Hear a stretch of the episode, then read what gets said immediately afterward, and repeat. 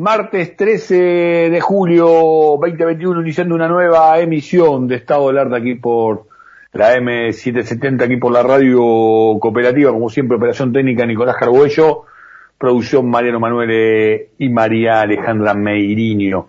Eh, martes 13, no, para mí no me, no me vengan esa cuestión de que trae mala suerte, nada que se le parezca. Los 13 han, sido, han sido días históricos eh, en lo que tiene que ver, por lo menos los 13, no sé si tanto los martes 13, ¿no?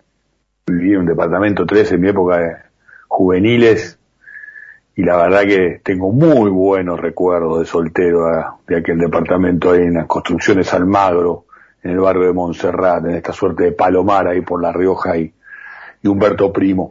Y, eh, bueno, el pincharrata salió campeón cuando le ganamos a los bosteros la final y nació mi hija, un 13, un 13 de diciembre de 2006. Así que, bienvenido sea el 13. 13 de julio 2021, bueno, últimos datos en lo que tiene que ver con el COVID. Volvemos a superar la barrera de los 20.000 contagios, eh, pero más o menos están estables en estos números. Los fallecimientos están en franco descenso, estamos hablando de 387 los informados en las últimas 24 horas por el Ministerio de Salud. Eh, la ocupación de camas en terapia intensiva no llegan a las 5.200, o sea que siguen en, en baja, en sensible baja. Esto también se ve en los porcentajes de ocupación de camas, tanto en Nación como en AMBA. La novedad ahora tiene que ver con las últimas informaciones que hablan de, la variante Delta y, lo importante que, que viene siendo el tema de los controles, más allá de cierta porosidad, en lo que tiene que ver con, con la superación de los mismos y en lo que tiene que ver principalmente este, con las irresponsabilidades de muchos, ¿no? Creo que todas las críticas que, que se vienen realizando a, este tipo de control eh, caen en saco roto realmente si uno tiene en cuenta que ocurre controles similares y aún mucho más estrictos en países como Reino Unido, como Australia y como como como este países de de, de Asia, este Singapur, por ejemplo, muy muy estricto. El nombre algunos que son faro, ¿no? De quienes este hablan de la supuesta pérdida de libertades por no cumplir con las obligaciones, ¿no? Típico. Demanda de derechos a los estados populares y después este, catalogarlos de populistas cuando se necesita que todos como ciudadanos colaboremos para que el Estado funcione mucho mejor. Y colaboremos en todos los sentidos, ¿eh?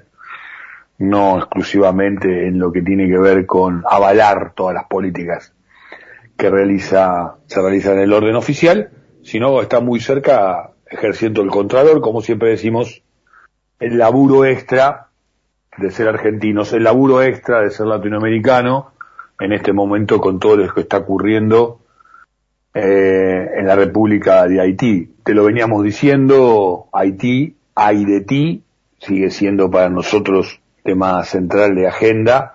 La han corrido un poco en lo que, por un lado, en lo que tiene que ver con Cuba, digo, en lo que hace a la política regional, la han corrido también en lo que tiene que ver con Bolivia.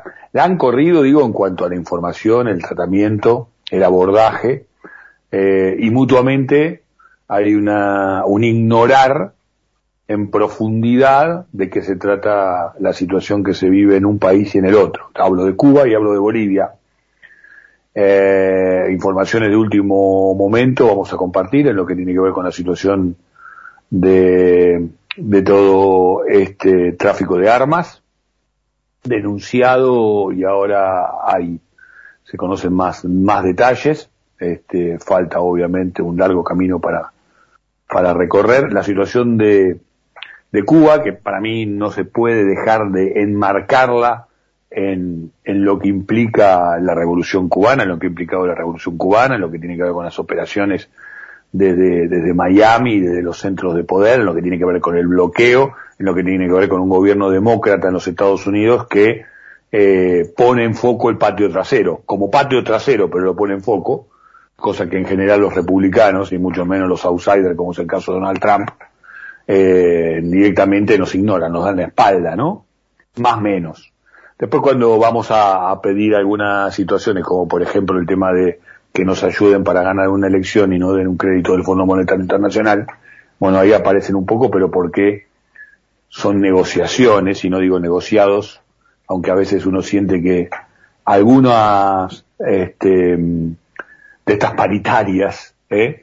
están más cerca de ser negociados que, que ser negocios, están más considerados salvatajes para pocos que para una estructura de desarrollo este, nacional del país en, su conjunto y todas las, las variables este, en lo que hace la macroeconomía, que en estos momentos se está discutiendo fuertemente con, con, el, con el ministro de Economía, con, con Martín Guzmán, reuniéndose con las principales figuras eh, de los principales referentes de la economía de los países centrales ahí en la cumbre del G20 y también con, con los principales referentes, entre otros la misma este, Cristeva de, la titular del, del, FMI, para ver si se llega a un acuerdo antes de fin de año, quizás incluso antes de las elecciones y el acuerdo incluía una situación donde países europeos ayudarían a la Argentina y donde incluso el Fondo Monetario Internacional este, pondría dinero, este, dinero blando, dinero líquido, para que aumentaran las reservas. Pero la idea es ver de proyectar los vencimientos de septiembre para que ese ingreso de dinero fresco, bueno, implique este, dar mayores certezas a la fortaleza del Banco Central para enfrentar cualquier corrida. Algunos ya se han hecho expertos en lo que tiene que ver con la comprensión de la cotización de las distintas monedas extranjeras según corran por la vereda ilegal, según corran por la vereda este, financiera o según corran por la vereda del dólar oficial o del dólar turístico. La verdad que un curso especial de economía para entender mucho de los vericuetos por los que atraviesa nuestro país y no de ahora, sino de hace tantísimo tiempo. Pero el foco sigue estando, por supuesto, en el tema de las, de las vacunas. Ah, no quiero olvidarme de marcar algo del tema de Haití, ¿no? Ahora se está, se estaría confirmando, y vamos a desorzar también esa información, eh, que hay participantes de hecho de agencias, este, como el caso de DEA como el caso de la CIA, que han accionado. De todas maneras, todavía la información este, y la, investigación está, está en marcha. Eh, pero nosotros lo seguimos día a día el caso Haití porque nos parece eh, central para entender mucho de lo que ocurre al continente latinoamericano que eh, muchas veces está atado de pies y manos para lograr el desarrollo con inclusión social.